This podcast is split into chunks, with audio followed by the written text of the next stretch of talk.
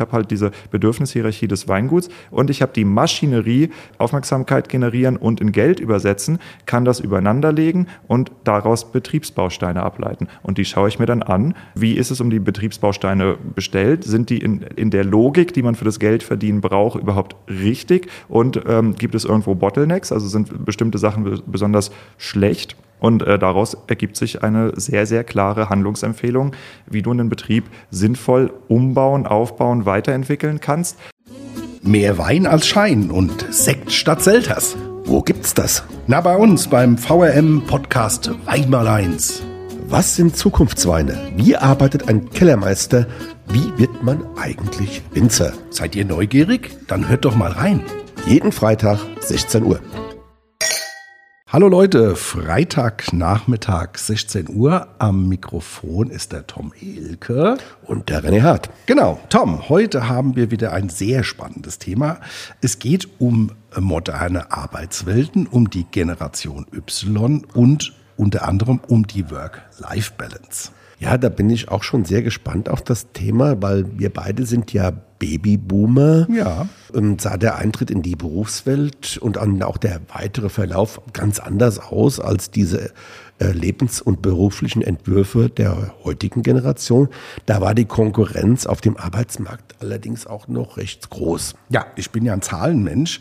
Ich bin Baujahr 66 und habe mal gelesen, dass ich in meiner Bewerbungszeit, also in den 80er Jahren, rund 300.000 potenzielle Mitbewerber hatte.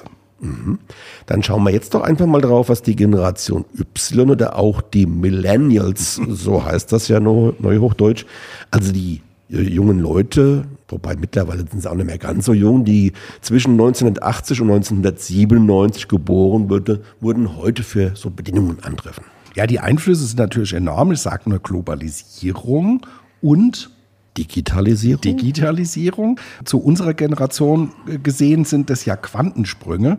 Diese Generation wird nicht ohne Grund auch äh, Digital Natives genannt oder umschrieben. Man muss sagen, diese Jahrgänge werden auf dem Arbeitsmarkt auch immer wichtiger, denn wir Babyboomer sind oder gehen absehbar in Rente, gehen also aus dem Arbeitsmarkt raus und brauche ja nochmal den Fernsehen anzuschalten, eine Zeitung zu lesen, überall fehlen eben Fachkräfte, Arbeitskräfte und durch die alternde Gesellschaft rücken immer weniger Kräfte auch nach. Man schätzt, dass 2020 weltweit, also nicht nur in Deutschland, schon 50 Prozent der Arbeitnehmer der jetzt mehrfach zitierten Generation Y angehören. Ja, aber es gibt noch mehr Zahlen aus Deutschland. Also davon haben 19 Prozent einen Hochschulabschluss. 60 äh, Prozent sind offen für einen Auslandseinsatz. 57 Prozent legen großen Wert auf ihr Einkommen und fast drei Viertel nutzen soziale Netzwerke, um sich auszutauschen. Ja, überraschend. Äh, ähm, Im Gegenzug erwarten natürlich diese Generation von ihren Arbeitgebern ganz andere Dinge äh, als unsere Generation. Also Transparenz beispielsweise ist dabei ein wichtiges Thema, ja. ähm, aber auch Flexibilität der Arbeitszeiten, Sabbatical und Homeoffice werden gefordert, also sich mal ein Jahr rauszuziehen, mhm. ja, um sich beispielsweise der eigenen Weiterbildung oder eben, keine Ahnung, der Familie oder wie auch immer zu widmen. Ja, ja und jetzt schlagen wir mal einen großen Bogen zu den digitalen Nomaden, denn die werden gefühlt immer mehr. Konkrete Zahlen habe ich nicht gefunden, Schätzungen gehen aber mittlerweile von einigen Millionen aus. Aber was ist denn überhaupt ein digitaler Nomade, Tom? Ja, es ist eigentlich relativ einfach erklärt. Er reist durch die Welt, also Nomaden sind eben auch äh, reisende Menschen, klar, ist also ortsunabhängig und frei und arbeitet eben dort, wo er gerade ist, seine Aufträge ab, nennt sich heute auch Preneur ja. und hat somit Verwandtschaft zu den früher eher bekannten Freelancern. Ja, und ich glaube, die Keimzelle waren tatsächlich früher mal die Reiseblogger, die auch heute noch hoch im Kurs stehen. Und deshalb haben sich Menschen nach anderen Möglichkeiten Jobs umgesehen. Heute sind die meisten wohl eher im Marketing, Social Media, bei digitalen Produkten oder im E-Commerce tätig. Da ist es ja im Prinzip fast egal, wo du sitzt. Ja, René, äh, wenn du sagst, es ist egal, wo man sitzt, welche Länder und welche Destinationen sind denn da so führend oder beliebt? Ja, interessanterweise vor allem Südostasien, also ich sage jetzt mal Indonesien, Vietnam, Thailand. Beliebte Orte äh, sind äh, dabei Ho Chi Minh Stadt, aber auch Prag, Taipei oder Porto. Und Hotspots sind tatsächlich Berlin, Lissabon, thailändischen Inseln und wenn wundert's natürlich Bali. Ja, würde ich auch gern arbeiten, ehrlich gesagt. Ja. Und nun schlagen wir einen Bogen äh, und kommen mal zu unserem heutigen Studiogast. Genau, und daher begrüßen wir jetzt erstmal Diego Weber von Wein verkauft. Er ist Podcaster, Unternehmensberater und tatsächlich digitaler Nomade. Und beheimatet in der Südostpfalz im Moment. Auch ein Hotspot. Ja, Diego, herzlich willkommen hier bei uns bei Weimar 1. Du bist ja in Kiel geboren und dann nach Hessen gezogen. Da warst du ja auf einmal ganz schön nah an dem Produkt Wein. Wie kam es denn auf einmal zu dieser Leidenschaft Wein? Und erzähl auch mal so ein bisschen zu dir und zu deiner, deiner Person. Ja, hallo, also vielen Dank, dass ich hier sein darf. Ähm, tatsächlich bin ich eher nach Hessen gezogen worden, damals als äh, noch Neunjähriger. Also da, da, hast du noch nicht so viel Entscheidungshoheit, aber tatsächlich bin ich äh, im Lauf des äh, mehr oder weniger gescheiterten Abiturversuchs, den ich damals äh, gestartet habe, im Rheingau zu mir gekommen irgendwann und habe festgestellt, hm, Weinbau, das klingt gar nicht so schlecht. Also vor allem gescheitert in dem Sinne, weil ich habe es dann tatsächlich abgebrochen. Ich habe nämlich äh, einen Freund oder einen, einen, Bekannten damals gehabt, äh, der hat das Gleiche gemacht und mir gesagt, äh, Diego, wenn du äh, an die Fachhochschule willst, also nichts, wo du jetzt irgendwie ein Diplom für brauchst, mhm. Theologie, was auch immer studierst, mhm. brauchst du eigentlich gar kein Abi. Du kannst halt nach dem Gymnasium abbrechen und ein Vorpraktikum machen oder eine Ausbildung. Aber Vorpraktikum klingt natürlich viel attraktiver, wenn man so ein fauler Jugendlicher ist. Äh, hab äh, mir nichts, nichts die Schule abgebrochen und im Rheingau eine Winzerbildung, Ausbildung angefangen und äh, seitdem lässt mich diese Branche nicht mehr los. Wo warst du bei zur Ausbildung? Ähm, die ersten beiden Jahre habe ich bei Baron Knüpphausen in Eltville-Erbach mhm. verbracht. Ähm, normalerweise ist, wenn du äh, Quereinsteiger bist und äh, den Gymnasium äh, als Hintergrund mitbringst, kannst du auf zwei Jahre verkürzen. Ich habe mir in der Ausbildung allerdings beide Arme gebrochen bei einem oh. etwas dummen Unfall, oh je. Äh, weshalb das dann nicht vergönnt war. Und dann habe ich ein weiteres Lehrjahr gemacht in äh, Geisenheim in der Rebzucht. Also Geisenheim ist ja die Weinbau-Uni und die hat äh, zwei wesentliche äh, Weingüter, zwei Forschungsweingüter. Eins, wo halt Weinbereitung erforscht wird und eins, wo Rebzucht und Züchtung mhm. neues, neuer Pflanzen und alter Genpools betrieben wird. Okay, und nach der Lehre war es ja dann gleich klar, du willst in Geisenheim auch studieren. Ja, genau. Äh, du kannst dich äh, in, in dem Bereich kannst du dich in so ein paar Richtungen spezialisieren. Das eine ist halt Weinbau, Kellerwirtschaft, also der tatsächliche Weinbau. Und äh, das andere, was du studieren kannst, ist internationale Weinwirtschaft. Mhm, okay. Ähm, Im Grunde Schwerpunkt BWL, Getränkemarketing, Import, Export, Weinrecht, also alles, was du brauchst, um Wein dann im Endeffekt auch zu verkaufen. Also ging schon so in die Richtung äh, ja. Vertrieb. Ja, ja. Und danach ging es ja nochmal, das hast du im Vorgespräch gesagt, da war ja nochmal ein Ausflug in eine ganz andere Branche. Branche. Und da hast du gesagt, boah, das war ein Stahlbad. Ja, was, was, hast du gemacht? Junge Männer mit Ambitionen sind leichte Beute, sage ich mal so. Und äh, mich hat es tatsächlich für zwei Jahre in den äh, Finanzvertrieb reingezogen. Okay. Ähm, Finanzvertrieb, das ist ja wirklich was ganz anderes. Ja, und zwar auch da in den Spezialbereich, nämlich äh, den Verkauf von Investmentimmobilien im Großraum Frankfurt. Ähm, oh, da gibt es ja kaum welche.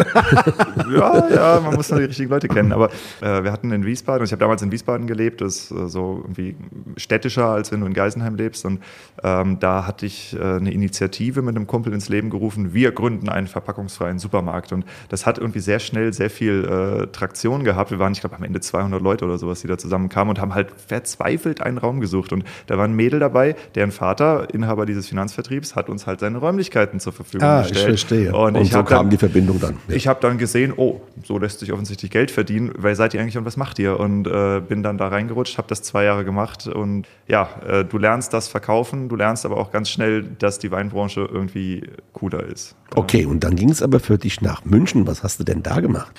Äh, ja, in München äh, bin ich der Liebe wegen eigentlich dann gewesen. Also ich habe meine Frau kennengelernt, äh, die war damals auf Praktikum in Mainz, ist dann äh, zurück nach München gegangen, hat dort ihren Master fertig studiert.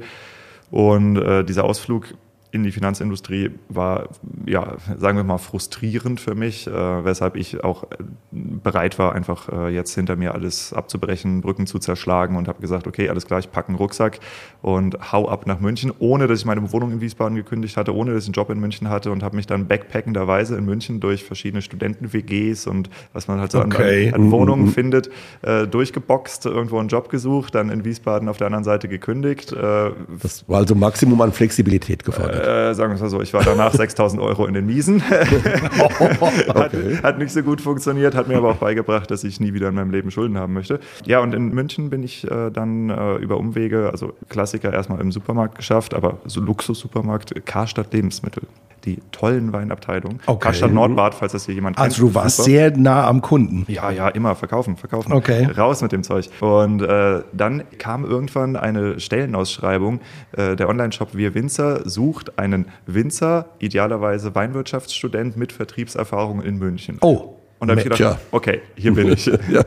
Volles Match. Besser geht ja gar nicht, ja, okay. Ja. Ja, und dann hast du für die gearbeitet und da kam aber auch auf einmal eine Idee, wo du gesagt hast, hey, Podcast ist ein cooles Medium. Ja. Und dann musstest du aber relativ schnelle Entscheidungen treffen, gell? Sehr Also du bist eh der Mann der schnellen Entscheidungen, habe ich gemerkt. Ja. Äh, wir Winzer warst du ja durchaus erfolgreich. Ja. Und dann kam aber die Idee mit Podcast. Vielleicht sagst du da nochmal zwei, drei Ta Takte dazu. Ja, so grundsätzlich, äh, ich war ziemlich unzufrieden mit der Situation, in die ich mich manövriert hatte insgesamt. Also ich glaube, ich bin nicht so ein guter Angestellter tatsächlich. Und äh, ich habe extrem viel so äh, Persönlichkeitsentwicklungsthemen, Podcast gehört, rauf und runter. Und irgendwann kam halt, als ich bei Winzer gearbeitet habe, kam Corona. Äh, ich habe dann das Team, das Vertriebsteam, was ich geleitet habe, so nach Hause geschickt im Grunde. Habe gesagt, ist mir völlig egal, wo ihr seid, solange Mhm. ihr äh, euer, eure ähm, Ziele erfüllt. Ich bin dann auf La Gomera und äh, da war mir, wurde Okay, mir okay. klar, ähm, auf La Gomera, ich höre so viel Podcasts und ich führe immer die gleichen Gespräche mit den Winzern die ganze Zeit. Also wir haben hunderte von Verträgen abgeschlossen mit Weingütern, es immer die gleichen Fragen. Vielleicht kann man das effizienter gestalten, indem wir mal über Weinmarketing reden in einem Podcast. Dann habe ich den Podcast ins Leben gerufen. Damals hieß der 5 plus 1. Ich habe fünf oder sechs Episoden habe ich ähm, davon veröffentlicht und danach wurde ich ganz freundlich in ein Gespräch mit der Geschäftsführung gebeten und hatte die Wahl zwischen weitermachen und kein Podcast oder fristlose Kündigung. Okay. Äh, lass mich raten. Wettbewerbsklausel. Ja, ja, aber lass mich raten, wie du dich entschieden hast. Oh, äh, Ja, Thema Podcast. Dafür hast du dich im Prinzip auch entschieden. Ja. Was fasziniert dich denn an diesem Medium Podcast? ich spreche gerne. also, also nein, nein, das ist tatsächlich das eine. Wenn du dich selbstständig machst oder vor allem als, als, als Content Creator unterwegs bist, du musst dein Medium finden. Es gibt Leute, die schreiben gerne, es gibt Leute, die fotografieren gerne. Ich glaube, ich bin ein ganz guter Kommunikator. Und ähm, das nächste ist, das habe ich aber auch im Nachhinein erst gemerkt, Podcasten ist halt unfassbar für die Kaltakquise. Ich meine, guck mal, ruf mal in irgendeinem Unternehmen an und sag an, hey, ich bin hier dieser Fachpodcaster, ich recherchiere zu dem und dem Thema. Ähm, glauben Sie, Ihr Chef oder der Inhaber hätte Interesse als Experte in einem Interview zu sein? Ja, sofort, 97 Prozent Erfolgsquote. Und äh, Podcast ist eine völlig unterschätzte Waffe. Wenn man sich mal anguckt, das Werbebudget, was jetzt in, in, in klassische Medien oder Fernsehen reinläuft, das ist ja noch nicht mal ein Prozent von dem Werbebudget, was ins Podcasten reinläuft. Aber alle haben die Dinger in den Ohren. Ja, und das habe ich gesehen und gedacht, okay, Video kann ich nicht, bin ich viel zu doof für, Videoschnitt macht keinen Spaß, brauchst du teures Equipment für, so ein Mikrofon, das ist machbar. Das ist schon eine Art Vertrieb für dich, ja? Oder das ist der Vertrieb Ja, sozusagen. natürlich. Und das ist auch interessant. Heute ist es ein Fachpodcast, wie du selbst sagst, den du anbietest. Ja. Das müssen wir, glaube ich, unseren Hörern und Hörerinnen mal ähm, erklären, den Unterschied. Wen sprichst du an und um welche Themen geht's da? Das, was ich mache, ist, nennt sich im, im Subtitel Fachpodcast der Weinbranche. Also es ist ein Podcast, der sich ganz klar an äh, Leute richtet, die mit Wein ihr Geld verdienen. Du darfst ihn ruhig auch nennen. Wein verkauft, Ja. Fachpodcast der Weinbranche. Und äh, tatsächlich gibt es weltweit zwei Podcasts dieser Art. Also es gibt Wein verkauft, das ist der deutsche, und dann gibt es noch The Art of Selling Wine, das ist der englische, und beide bin ich.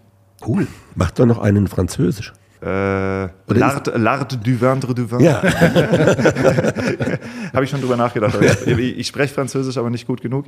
Äh, Englisch kriege ich noch auf die Reihe, ja. gut, okay. Kerngeschäft von dir ist heute aber auch die Beratung von Winzerinnen und Winzern. Äh, wer meldet sich denn da bei dir und warum? Unser gemeinsamer Bekannter, der Herr Huppert, das war tatsächlich mein erster äh, Beratungskunde. Okay. Also ist ein Weingut aus Rheinhessen. Ja. Das Terrapreta Weingut, Terrapreta Weingut Huppert. Einfach mal nach Terrapreta Wein suchen, ist ziemlich cool. Sehr Ja, interessantes er hatte auch einen schönen Auftritt bei der Prowein, habe ich gesehen jetzt Ja, äh, ja, äh, in Facebook. Ja, okay. Ja, auf jeden Fall, äh, damit fing das an. Äh, Ich habe damals für das DLR, ihr habt, glaube ich, gerade ein Interview mit dem DLR auch aufgenommen, ne? Wir haben tatsächlich ähm, den Dienststellenleiter des DLR auch diesmal in dieser Staffel, genau. Ja, die Flasche hier habe ich erkannt. Ah, okay. Und ähm, ich habe für das DLR habe ich einen äh, Vortrag gehalten beim Weinmarketing November nennt sich das. Das ist eine Fachveranstaltung für Winzer in Rheinland-Pfalz. Und äh, damals hatte ich den äh, Podcast schon von 5 plus 1, was ein fürchterlicher Name war, in Wein verkauft umbenannt, was ein besserer mhm. Name ist. Und dann kam auf einmal klingelte das Telefon. Ja, äh, hallo, äh, Andreas, mein Name. Äh, ich ich habe gesehen, äh, du, du hältst da einen Vortrag und da steht Wein verkauft. Und das finde ich gut. Das ist eigentlich das, was ich will. Bietest du auch Beratung an? Und dann habe ich natürlich gesagt, ja, habe eine Panikattacke gekriegt, weil ich natürlich überhaupt kein Beratungskonzept parat hatte.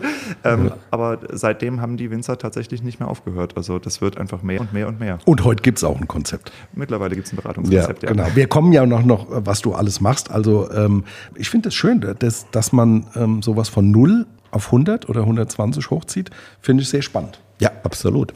Diego, du bist dann auch bundesweit bei den Winzern vor Ort und lebst im Wohnwagen. Wie kam es denn dazu und was fasziniert dich daran? Also es gab eine Leidensgeschichte und eine coole Geschichte, die dahin geführt hat. Okay. Ähm, tatsächlich habe ich mit meiner Frau, äh, also während Corona haben wir die Entscheidung getroffen, in der Stadt einsperren lassen ist irgendwie nicht so geil. Und wir sind dann äh, zum Chiemsee rausgezogen, an die Alpen. Wunderschöne Gegend, mhm. aber natürlich nicht unbedingt geschickt positioniert, wenn du jetzt mit Weinbau zu tun haben willst. Allerdings.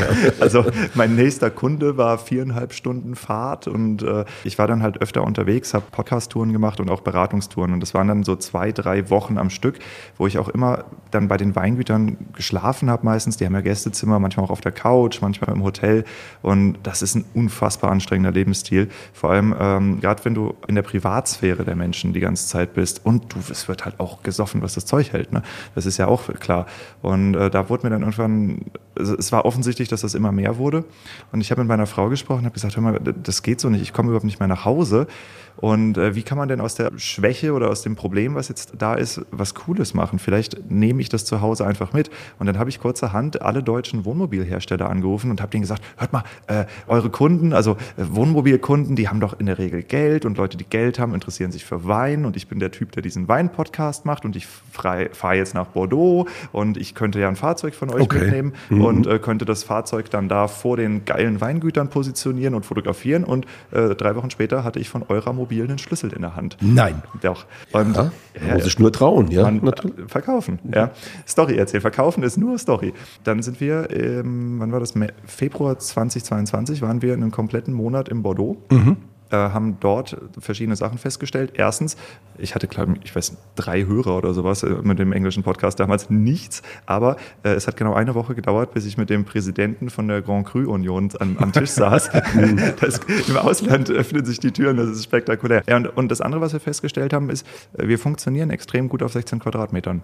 Dann war klar, da geht die Reise hin. Äh, wir haben dann geguckt, was kosten die Dinge eigentlich und sind erstmal rückwärts vom Stuhl gefallen, haben dann aber festgestellt, okay, was wir machen können, wenn wir zusammenlegen, ist uns tatsächlich einen Wohnwagen holen, weil wenn ein, ein geiles neues Wohnmobil kostet zwischen 80 und 120.000, mhm. ein mhm. High-End geiler Wohnwagen, kriegst du für 30 bis 40.000. Mhm. Okay. Ja, und das war dann äh, klar, okay, das können wir machen, haben diesen Wohnwagen dann auch irgendwann gefunden und gekauft und sind jetzt ein halbes Jahr schon on the road damit. Okay, ähm, jetzt nochmal zurück zu deinem Job äh, oder zu einem deiner verschiedenen Aspekte de, dieses des Jobs, den du machst. Was sind denn so die Beratungsschwerpunkte? Es geht ja nicht nur um Marketing und Vertrieb tatsächlich Vertrieb ist was ganz nachgelagertes. Einer der Schwerpunkte ist das Thema, der große Bereich Generationswechsel.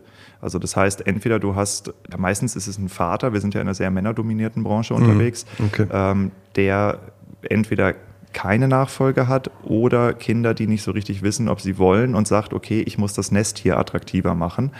Oder wir haben die Situation, dass ein Generationswechsel ansteht und vorbereitet werden soll. Oder wir haben die Situation, dass ein Generationswechsel Problemen passiert ist oder irgendwie halt so über die Bühne gebracht wurde. Und dann ist die Frage, gut, ich habe jetzt den Laden hier an der Backe, was mache ich in die nächsten 40 Jahre damit? Okay. Ja. Also das heißt, da geht es um, so klassisch würde man das äh, Business Development nennen, also die, die verschiedenen Unternehmensbereiche, wie kann man die eigentlich sinnvoll nach vorne entwickeln?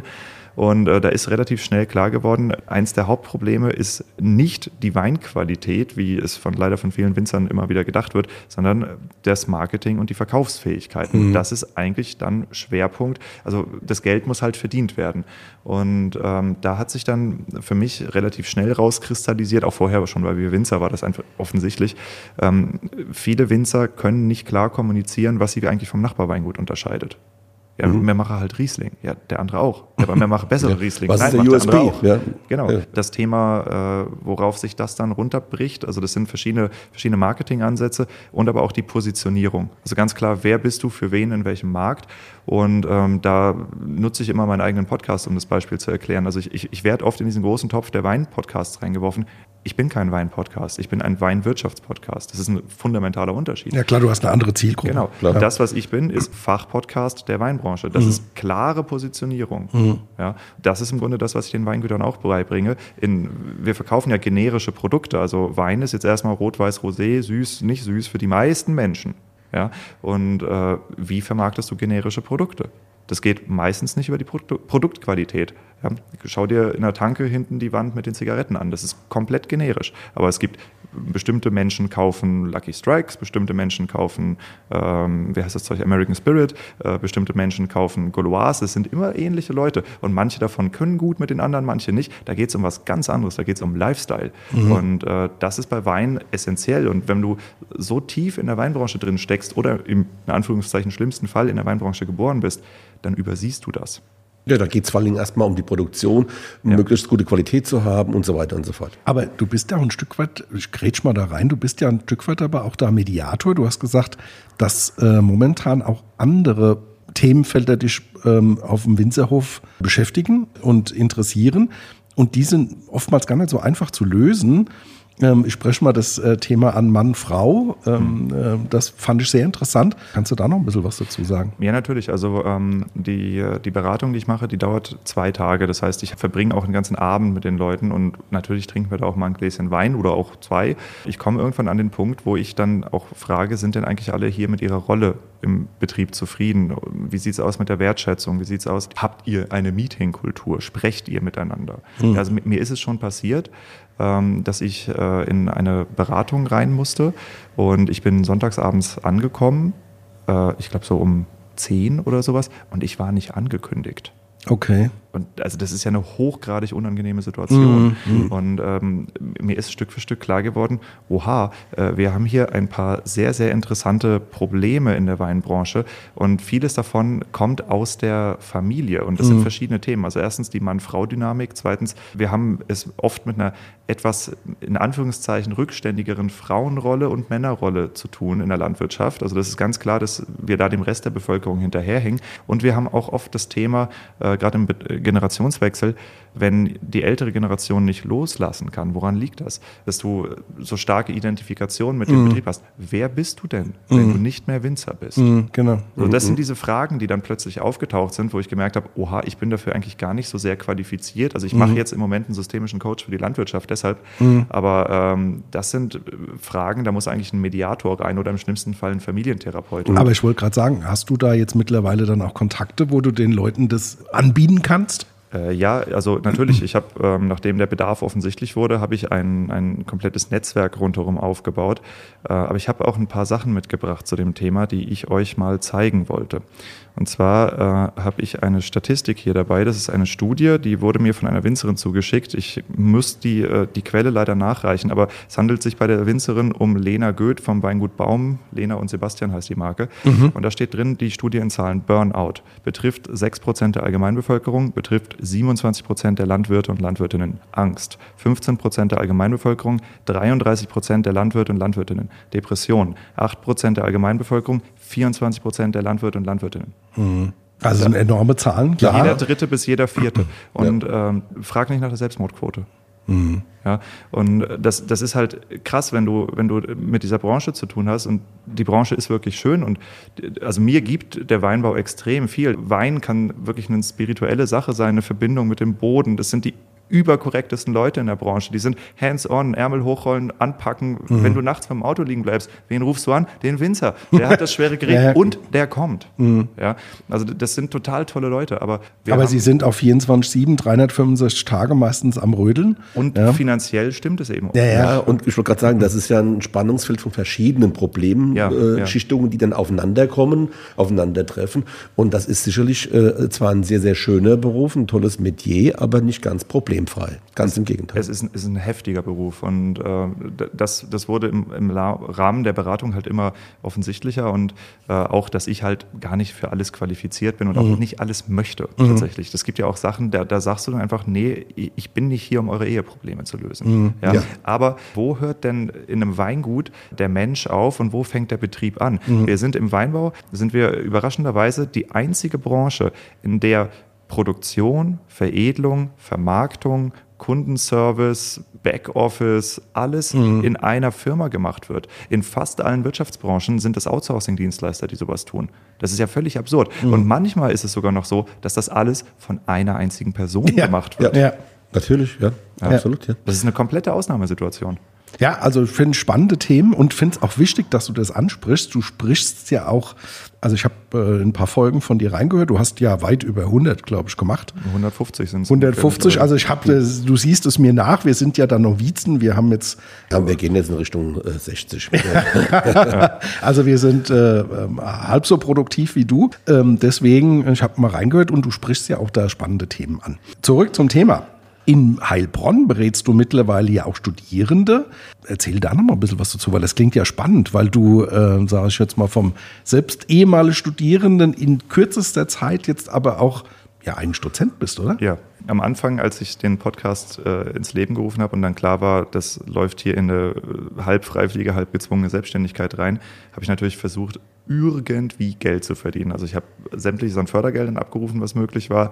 Äh, ich habe einen Gründerkredit. Dann kommst du halt an den Punkt so, ah, verdammt, wie verdiene ich denn jetzt weiter Geld? Ne? Und es wurde relativ schnell offensichtlich, dass ich über Weinmarketing, Referentenjobs Geld verdienen kann. Habe mich dann an die Unis ran interviewt. Also das meine ich mit, ein Podcast ist halt echt ein Akquiseinstrument. Wenn du dann die Professoren halt äh, vor Mikro hast, dann kannst du die ja schon mal fragen, wer gibt's denn hier an der Uni, ähm, der irgendwie Interesse hätte? Ich, ich kann Social Media unterrichten, ich kann Podcast-Marketing unterrichten und schwupps, bist du auf einmal äh, für ein ganzes Semester gebucht. Ich habe dann äh, mit Studenten Campus DHWB, DHBW Heilbronn, das ist ja so der Lidl-Schwarz-Campus und äh, da wird äh, Lebensmittelhandel unterrichtet und dann habe ich einen Podcast, der heißt Schöne neue Welt, Fragezeichen, Ausrufezeichen, ähm, wo jeder Student und jede Studentin in dem Semester eine ganze Episode produziert, also plant, sich einen Okay. Interviewpartner holt, produziert. Also es ist ein Podcast, der Also sehr praxisorientiert. ja, genau. Und, und jede Folge mit einem anderen Studenten. Und das haben wir jetzt äh, zwei Semester lang gemacht. Und äh, zwischendurch werde ich halt immer mal wieder für äh, so Einzelstunden rein zitiert, reingerufen. Das war am Anfang eine äh, ziemlich gute Art, äh, Geld dazu zu verdienen, weil ich auch wusste, okay, ich bin für so ein ganzes Semester gebucht, bis ich dann gemerkt habe, dass man da ja, wie man eigentlich im Grunde auch eine Klausur kontrollieren muss, musst du eben auch die Podcast-Produktion kontrollieren und dann sitzt du auf einmal da und musst halt so 30 Episoden durchhören. Oh mein Gott. Also das, das war, äh, ja, ist ein äh, bisschen anstrengende Aktion gewesen. Nee, aber so bin ich äh, tatsächlich da reingerutscht und mache jetzt auch mit der LVWO, also, äh, oh Gott, was heißt Landesversuchsanstalt für Weinbau und Obst oder sowas, äh, in Weinsberg. Mit denen äh, arbeite ich relativ viel zusammen, in Geisenheim ab und zu, Campus Neustadt, also überall, wo halt Weinmarketing, Weinbau unterrichtet wird, Berufsschulen, bin ich öfter über Zoom halt eingeschaltet und Ja, cool, aber du sorgst ja für den Podcast-Nachwuchs. Das finde ich ja besonders, Ja, ja. besonders ehrenhaft Es ist ein sozusagen. verdammt cooles Medium, oder? Ich meine, ihr macht es doch selber, das macht total Spaß. Ja, wir, wir, wir widersprechen dir ja überhaupt Aber wir nicht. ja. bilden, wir bilden niemanden aus. Das ist ja äh, super. Naja, wenn man mit wachen Augen um sich her rumgeht, niemand liest mehr. Die Leute haben ihr Handy in der Hand, das heißt visueller Content, es Mhm. wird immer mehr Video und Scrollen. Am Scrollen, des, am Daumen siehst du ja, dass die Leute nicht lesen. Wir reden jetzt von der. Generation Y. Naja, wir reden auch von den alten Säcken. Und äh, die Ich anderen, lese noch. Oh, alte Säcke.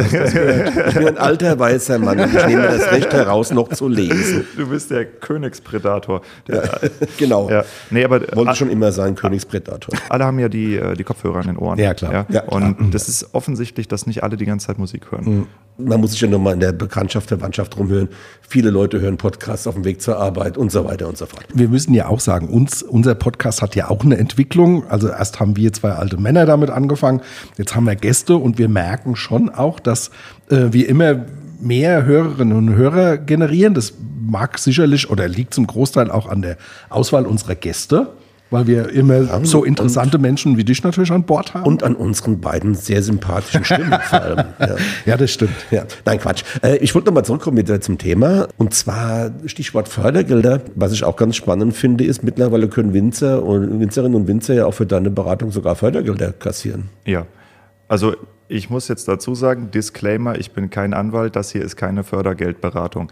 ja, okay. ja, was man alles achten muss in deinem Business. Ja. Ihr lacht. Ähm, ja, tatsächlich ist es so, ähm, es gibt Fördergelder für Weinbauberatung eigentlich ja schon immer. Also mhm. Landwirtschaftssubventionen ja. ist jetzt nichts Neues, aber meistens sind die für den Anbau und für die Produktion. Und dann gibt es aber auch Fördergelder ähm, mit den Betriebsberatungen, also betriebswirtschaftliche Beratung oder Marktpotenzialanalysen, wie das sich das alles dann schimpft, ähm, finanziert werden. Und die wurden in der Regel angeboten von der Landwirtschaftskammer oder von den Bauern- und Winzerverbänden. Und die sind aber äh, öffentliche oder halböffentliche Organe. Das heißt, äh, da bestehen gewisse Haftungsthematiken und da bestehen auch bestimmte Zensierungen, kannst du das nicht nennen, aber die dürfen dir sagen, dass du mehr Geld verdienen musst, indem du mehr Flaschen verkaufst aber die dürfen dir nicht sagen, wie du das anstellen kannst. Okay. So, und das ist ein bekanntes Problem. Da hat sich dann äh, das rheinland-pfälzische Weinbauministerium, übrigens auch das einzige Ministerium, was dieses Wort in seinem Namen trägt, es gibt nur ein ja, deutsches genau. Weinbauministerium. Das ja. ist in Rheinland-Pfalz. Das hat ja auch Gründe, ja. weil wir haben ähm, äh, fast 50 Prozent der Weinanbaugebiete im, im Land. Ja, die haben sich halt dazu entschieden, ähm, das zu öffnen und einen Teil dieser Fördergelder äh, für freie Berater freizugeben. Und äh, ein guter Freund mittlerweile von mir, Christian Kloss, ist der Berater, der diese Konzession hält. Mhm. Die Konzession ähm, wird, wurde ihm verliehen unter Auflage, äh, dass er, wenn er, ich nehme mal an, Urlaub macht, stirbt oder krank ist, also wenn die Beratung nicht mehr stattfinden kann, dass er dafür sorgt, dass der Fördertopf trotzdem abgerufen werden kann bei Bedarf. Dafür muss er natürlich einen Backup haben. Und dieses Backup Backup sitzt hier vor euch ah, an der Seite. Okay. Genau. Und äh, zu zweit sind wir dann weitergegangen und haben gesehen, aha, es gibt ja noch andere Weinbaugebiete und aha, es gibt die gleichen Fördertöpfe. Und jetzt sind wir gerade seit letzter Woche auch tatsächlich für Baden-Württemberg akkreditiert. Okay. Und äh, das ist jetzt, also da, da gibt es verschiedene Programme und verschiedene Module, aber im Wesentlichen ist es so, äh, wir können eine Beratung anbieten, die zu ungefähr 80 Prozent vom Weinbauministerium finanziert wird ohne dass die Winzer und Winzerinnen den Fördergeldantrag stellen müssen, weil wir diese Konzession halten. Das ist spannend und interessant, aber ihr habt euch auch ein bisschen aufgeteilt, gell? Ja, also ich bin der Mann fürs kreativ Wahnsinnige, also ich mache Marketing, Strategie und Kommunikation und er ist der Typ für die Zahlen. Okay, das ist ja schon mal Dream Team. Ja, ja. genau. Nur mal ganz kurz, ohne dass du natürlich jetzt dein Konzept verrätst, aber Tom Elke, ja. der hat jetzt ein kleines Weingut geerbt ja. und sagt, was mache ich damit? Der ruft an und sagt, Diego, kannst du mal vorbeikommen? Ja. Und wie geht es dann mit ihm los? Ich kann mein Konzept auch gerne verraten. Es gibt eine ganze Episode darüber. Folge? Weißt du es auswendig? Uh, irgendwas mit Betriebsentwicklungsplan. Nee, weiß ich nicht auswendig. Müsste kurz vor den 100ern sein bei mir. Naja, also Fall. einfach bei Weinverkauf nee, äh, mal reingucken. Es ist vom Prinzip ganz einfach gesagt. Also ich habe mich ja ganz viel mit, ähm, mit Persönlichkeitsentwicklung auseinandergesetzt und da bleibt es nicht aus, dass man über Abraham Maslow stolpert. Äh, die Maslow'sche Bedürfnishierarchie, wo es im Grunde darum geht, äh, du guckst dir verschiedene Bedürfnisse an von den Menschen. Äh, ich fange anders an. Er hat überdurchschnittlich, vorbildlich entwickelte Menschen angeschaut und sich gefragt, was haben die eigentlich gemeinsam, was die anderen nicht gemeinsam haben. Und hat festgestellt, die erfüllen ihre Bedürfnisse besser und flächendeckender. Und dann hat er sich die Bedürfnisse angeschaut und gesehen, okay, aha, wie kann man die Dinger systematisieren?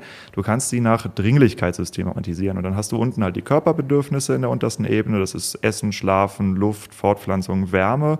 Und ganz oben, also dann, dann es kommen dann die Sicherheitsbedürfnisse, dann kommen, glaube ich, die Sozialbedürfnisse und dann die Individualbedürfnisse heißt das Ganze. Und ähm, da geht es nach Dringlichkeit. Das heißt, ein Individualbedürfnis ist zum Beispiel das Gefühl von Erfolg. Mhm. Du kannst sehr lange ohne das Gefühl von Erfolg leben. Mhm. Es ist das Leid des kleinen Mannes, was du dann erlebst, aber du kannst sehr lange so leben. Äh, ohne Luft kannst du nicht so lange leben. Ja, das heißt, äh, die sind einfach nur danach klassifiziert, wie schnell führt ein Nichterfüllen dieses Bedürfnisses zu dysfunktionalem Verhalten. Und ähm, das habe ich auf mich angewendet. Also ich habe auch eine gesch gewisse Geschichte hinter mir und habe festgestellt, okay, statt nach Problemen zu suchen, äh, gehe ich einfach systematisch diese Bedürfnispyramide durch und gucke, wo habe ich denn Baustellen und fange einfach an, die von unten nach oben aufzuarbeiten, in der Hoffnung, dass da ein positiver Kaskadeneffekt auf mein Leben entsteht. Und ich muss sagen, wow, dieser Ansatz wirkt.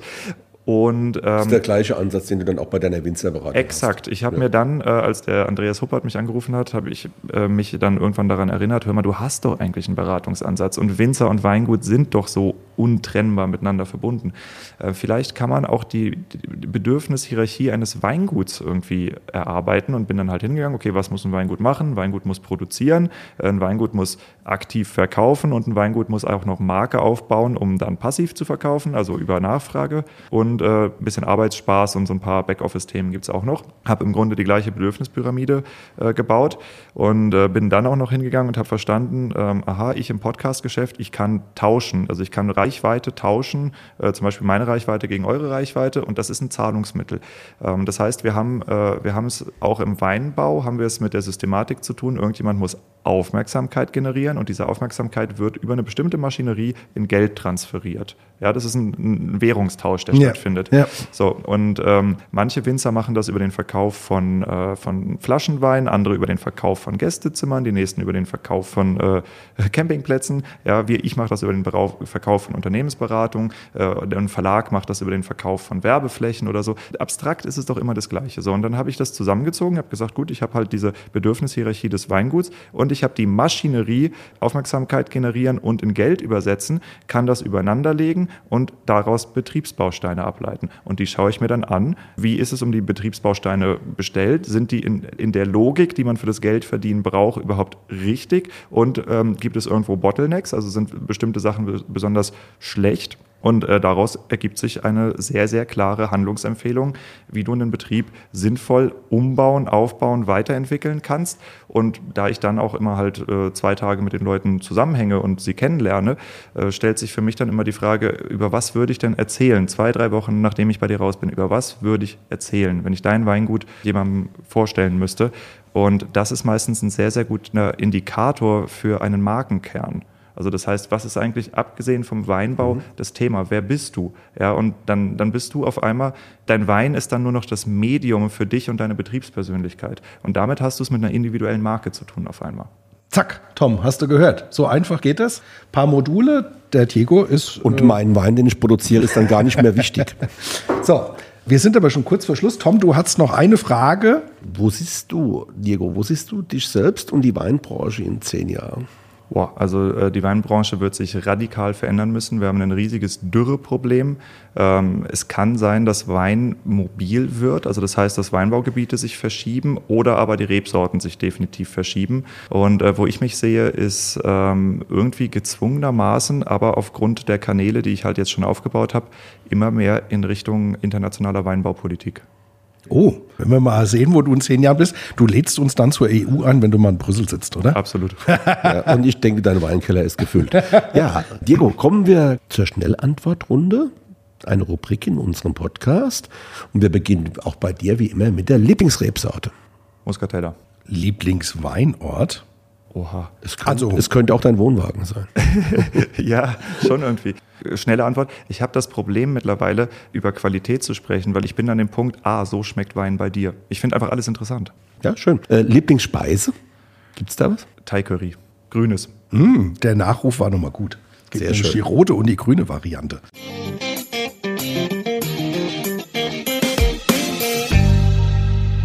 Hier ist sie wieder, wie in jeder Woche, unsere Weinentdeckung für euch. Das ist ja der Weinsinn! Im Weinsinn der Woche haben wir einen 2018er blauer Spätburgunder aus dem Westhofener Moorstein, Weingut Huppert aus Gundersheim. Und bevor wir jetzt zum Wein kommen, Diego, das Weingut, du hast es vorhin schon gesagt, wurde ja auch von dir beraten.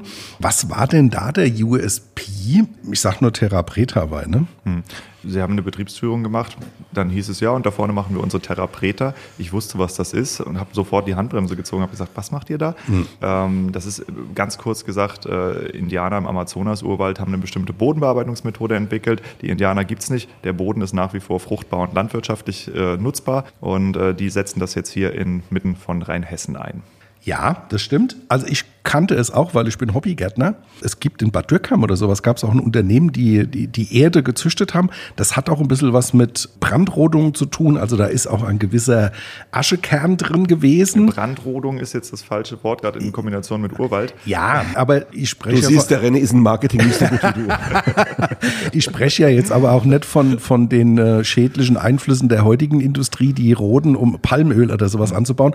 Aber die Indianer haben tatsächlich ein Stück weit immer mal so ein bisschen, oder vielleicht kam es auch aus Natur, Blitzeinschlägen und sowas. Und dann haben die schon gemerkt, es ist ganz gut, wenn der Boden auch einen gewissen, sag jetzt mal, Holzkohleanteil hat Ja, und sowas. mal Ja. Auf blöd gesagt, äh, Terra Preta ist eigentlich das, was übrig bleibt, wenn du am Lagerfeuer kochst. Also Genau. du hast halt Kohle, du hast äh, Kompost, du hast Lebensmittelreste und du hast ab und zu mal eine Ton- und Steingutschale, die Genau. zum Bruch geht. Und genau das ist Terra Preta. Kohle, Gesteinsmehl und Kompost. Die Weine starten durch. Äh, der Prowein wurde, glaube ich, gerade ausgezeichnet, oder? Ja, also die Weine starten massiv durch. Ähm, Das Weingut legt hier gerade einen kompletten Stilwechsel hin. Wir haben ja hier 2018 also eine Pseudo-Amarone-Bombe aus, aus Rheinhessen. Also das ist das schon heftiger Rotwein hier.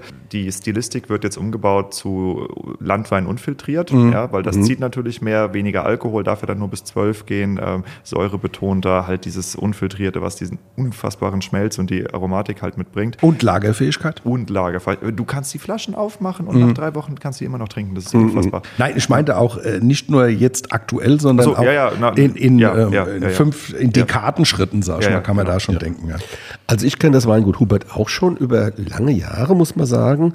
Also hingekommen bin ich da über meinen Strauß-Wirtschaftsführer, den Weinkompass Rheinhessen, äh, dessen vierte Auflage jetzt demnächst auf den Markt kommt. Und Ich durfte es testen damals für, Ja, oder genau. für die dritte Auflage, glaube ich, durfte ich es testen. Na, auf jeden Fall ist es so, der Andreas Huppert, der hat ja diese Hupperts Gut Stupp, so heißt dieses Lokal, diese Gutschenke, selbst betrieben. Jetzt äh, ist da die, jetzt ist die Elke Wagner da mit ihrem Team drin und ich muss sagen, es ist top, ja. Also es, es ist nach wie vor Richtig zum einer meiner Lieblingsadressen in Rheinhessen. Äh, so viel kann ich nur sagen. Die Viktoria Lieb macht da in der Küche auch einen super Job. Man merkt, dass sie Fleischliebhaberin ist. Also wer da Rumsticks und dieses Kotelett da probiert, wunderbar. Aber wir schweifen ab. Wir wollen ja uns eigentlich über den Wein unterhalten. Äh, Gleich knurrt mein Magen, das hört man im Podcast. Ähm, ich war noch nicht da, aber ich werde äh, in Kürze mal hingehen. Äh, zurück zum Moorstein. Der hat sich ja über die letzten Jahre oder letzten Jahrzehnte auch zu einer Top-Weinlage in Rheinhessen gemausert, Tom. Wie kam es denn dazu und was zeichnet denn den Moorstein aus? Naja gut, also äh, gehen wir mal so ein bisschen in die Geschichte rein. Die Lage wurde 1282 in einer Schenkungsurkunde erstmalig erwähnt, hat aber nichts mit Mooren, wie der Name vielleicht äh, vermuten lässt, zu tun. Vielmehr handelt es sich hier um einen Markstein, neudeutsch Grenzstein. Ja, ja. Steinig ist es da auf alle Fälle. 3,2 Tonnen war ein Stein, den man beim Roden äh, seinerzeit mal gefunden hat. Das ist schon ordentlich. Ja, sehr ordentlich, ja. Äh, Tonmergel mit viel Kalksteineinlagerung prägen das Terroir. Gerade Riesling und Spätburgunder gedeihen im Moorstein wunderbar. Heute eine Lage, kann man sagen, mit Weltruhm. Das ist äh, ganz klar. So, Diego, Tom, Prost, ihr stoßt mal an. Ich komme soweit nicht rüber mit meinem du- kurzen Arm. Ja, der Kollege hat so kurze Arme. Zum Wohl und Zum Wohl. Andreas.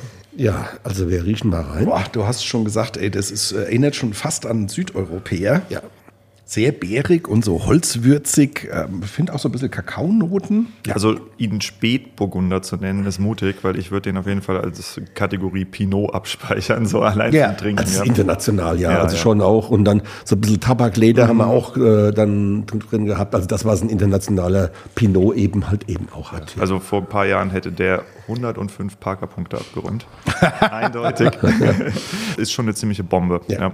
Am, Ga am Gaumen ganz schön würzig, kräutrig, fein und saftig, aber Also hat einen Doppelwumms. Nicht nur einen Wumms, der hat einen Doppelwumms. Ja. man kann sagen wie der Bundeskanzler, das ist kein Wumms, das ist tatsächlich ein Doppelwumms. Ich fand das so faszinierend, als ich das erste Mal beim Andreas reingekommen bin, was der für Rotweine abliefert. Mhm. Also der hat ja verschiedene, auch Portugieser und das ist St. Laurent, Ich finde den St. Laurent Ja, von fantastisch. bis, also ja. dieses feine, filigrane, leichte bis zu so einer Granate, das kann er alles. Und der wird auch immer wieder ausgezeichnet für seine Rotweine. Das ist Ja, spektakulär. alles gut. Ich, ich finde auch, die Leute sollten sich den Spaß gönnen und sollten äh, in Huberts Gut Stupp gehen, weil da gibt's gutes Essen und natürlich äh, Huberts Weine. Aber jetzt nochmal zum diesem Wein zurück. Also wir haben ja alles schon drüber gesagt, Doppelwumms, Wucht, Brumme, was auch immer. Ja, äh, hat natürlich unfassbar viel Kraft, Kraft und Opulenz. Ja, das ist äh, weit in der Auslese. Äh, willst du die Daten sagen? Nee, also der, ich wollte gerade nochmal sagen, der Diego hat ja schon das Wort Amarone äh, Light oder wie auch immer benutzt. Also erinnert schon so ein bisschen daran, kann man durchaus sagen. Ja, weil er auch dieses Eingetrocknete hat, Ja. was der Amarone oft die, diese, diese eingetrockneten Rosinenartige, Ja, ja, ja, ja, das, ja, ja, hat er. Ähm, Kirsche, Himbeer, Cassis, also der hat äh, viel Potenzial und erinnert tatsächlich eher an einen Südeuropäer. René, was essen wir denn dazu? Ja, Schönes? auf, je auf jeden Fall etwas, was saulange geschmort wurde. Also ich würde Ochsenbacken, Lammkeule, Wild. Da ist die dunkelste Soße und die schönsten Klöße, äh, die man machen kann. Das ist ein Muss für den Wein, weil alles andere Ja. macht der tot. Der Richtig. braucht äh, richtig braucht Power, einen ja. fetten Gegenspieler. Also das ist eher etwas, wo ich sage, ein fettes Gericht dazu, lange geschmort, Fleisch. Für die Vegetarier, Veganer, da könnte ich mir halt vorstellen, dass man irgendwas so äh, geräucherte Tofu ähm, in der Richtung, also es braucht einen, einen extrem guten äh, Gegenspieler. Also ich kann mich als Vegetarier und ehemaliger Veganer ja mal einschalten. Sehr gut. Und zwar, ich würde frische Austernpilze kaufen. Ah, die- genau. Zu Tode rösten in der Oh, Pfanne. Umami, genau. Ja. Umami und, und, dann so, so drei Tropfen geröstetes Sesamöl, Mhm. ein kleiner Schuss äh, Sojasauce und dann das. perfekt. Das ist ein guter Tipp. Ganz kurz noch tatsächlich zu den Daten. Alkohol 15,8 Volumenprozent. 16 stehen auf dem Etikett. Also ein leichter Landwein. äh, ähm, gut, dann haben wir Restzucker 1,6 Gramm je Liter und Säure 4,5 Gramm. Preis 18 Euro. Ist er wert, wie gesagt, jetzt kaufen, äh, 20 Jahre trinken.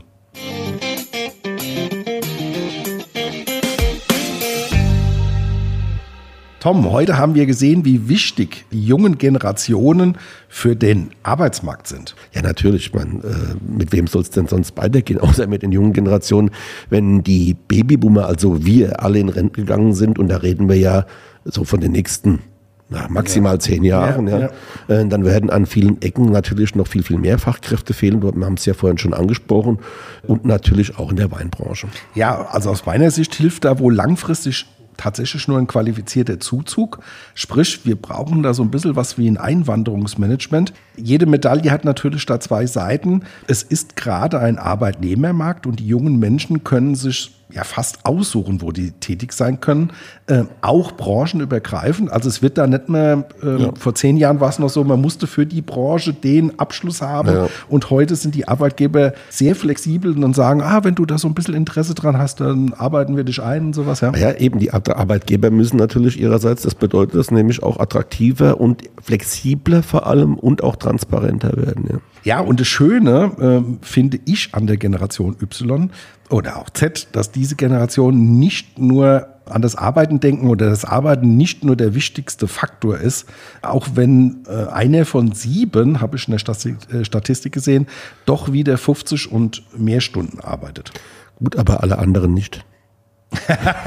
Nein, Quatsch, das war jetzt dummes Zeug. Ähm, gut, ich meine, das kann ja äh, jeder machen, wie er will und hat da ja Op Optionen. Aber ich finde es eben auch gut, es gibt auch noch ein Leben außerhalb des Weinkellers, außerhalb der Zeitungsredaktion, außerhalb äh, der Autowerkstatt, außerhalb Des Wohnwagens. des Wohnwagens. wie auch immer. Ja. Ja, ich finde auch, ähm, jeder, oder ich hoffe, dass jeder da seinen Platz findet, wo er sich am wohlsten fühlt. Und das ist für mich, René, natürlich an deiner Seite hier im Podcaststudio. Nein, Ah, muss jetzt sein. ich wir stoßen jetzt- an. Gleich, wir stoßen gleich mal an. Ja, muss jetzt sein. Ich hab dich auch lieb. Ja, okay. So, ja, wenn wir mal- wieder mal am Ende dieser Folge angekommen und das heißt wie immer nächsten Freitag 16 Uhr und zwar haben wir blicken wir da mal auf die Ausbildung in der Weinbranche und haben da den Michael Lips zu Gast. Das ist der Dienststellenleiter des Dienstleistungszentrums ländlicher Raum Rheinhessen nahe Hunsrück. Schwieriges Wort. Ja, da, da lachen wir, äh, da lachen wir bestimmt auch. Muss man vorher immer noch mal Luft holen, dass man das alles in einem Ja, Atemzug der auch Tego, rauskriegt. der ja. Tego hat es vorhin auch schon am Wein erkannt. Also das ist schon Ja. ein clever Kerlchen. Okay, und wer zwischenzeitlich Fragen und Anregungen loswerden will, ihr wisst ja, Mail an weinmal1.vrm.de. Wir hören uns nächste Woche hoffentlich. Macht's gut. Der Tom und ich sagen Gute.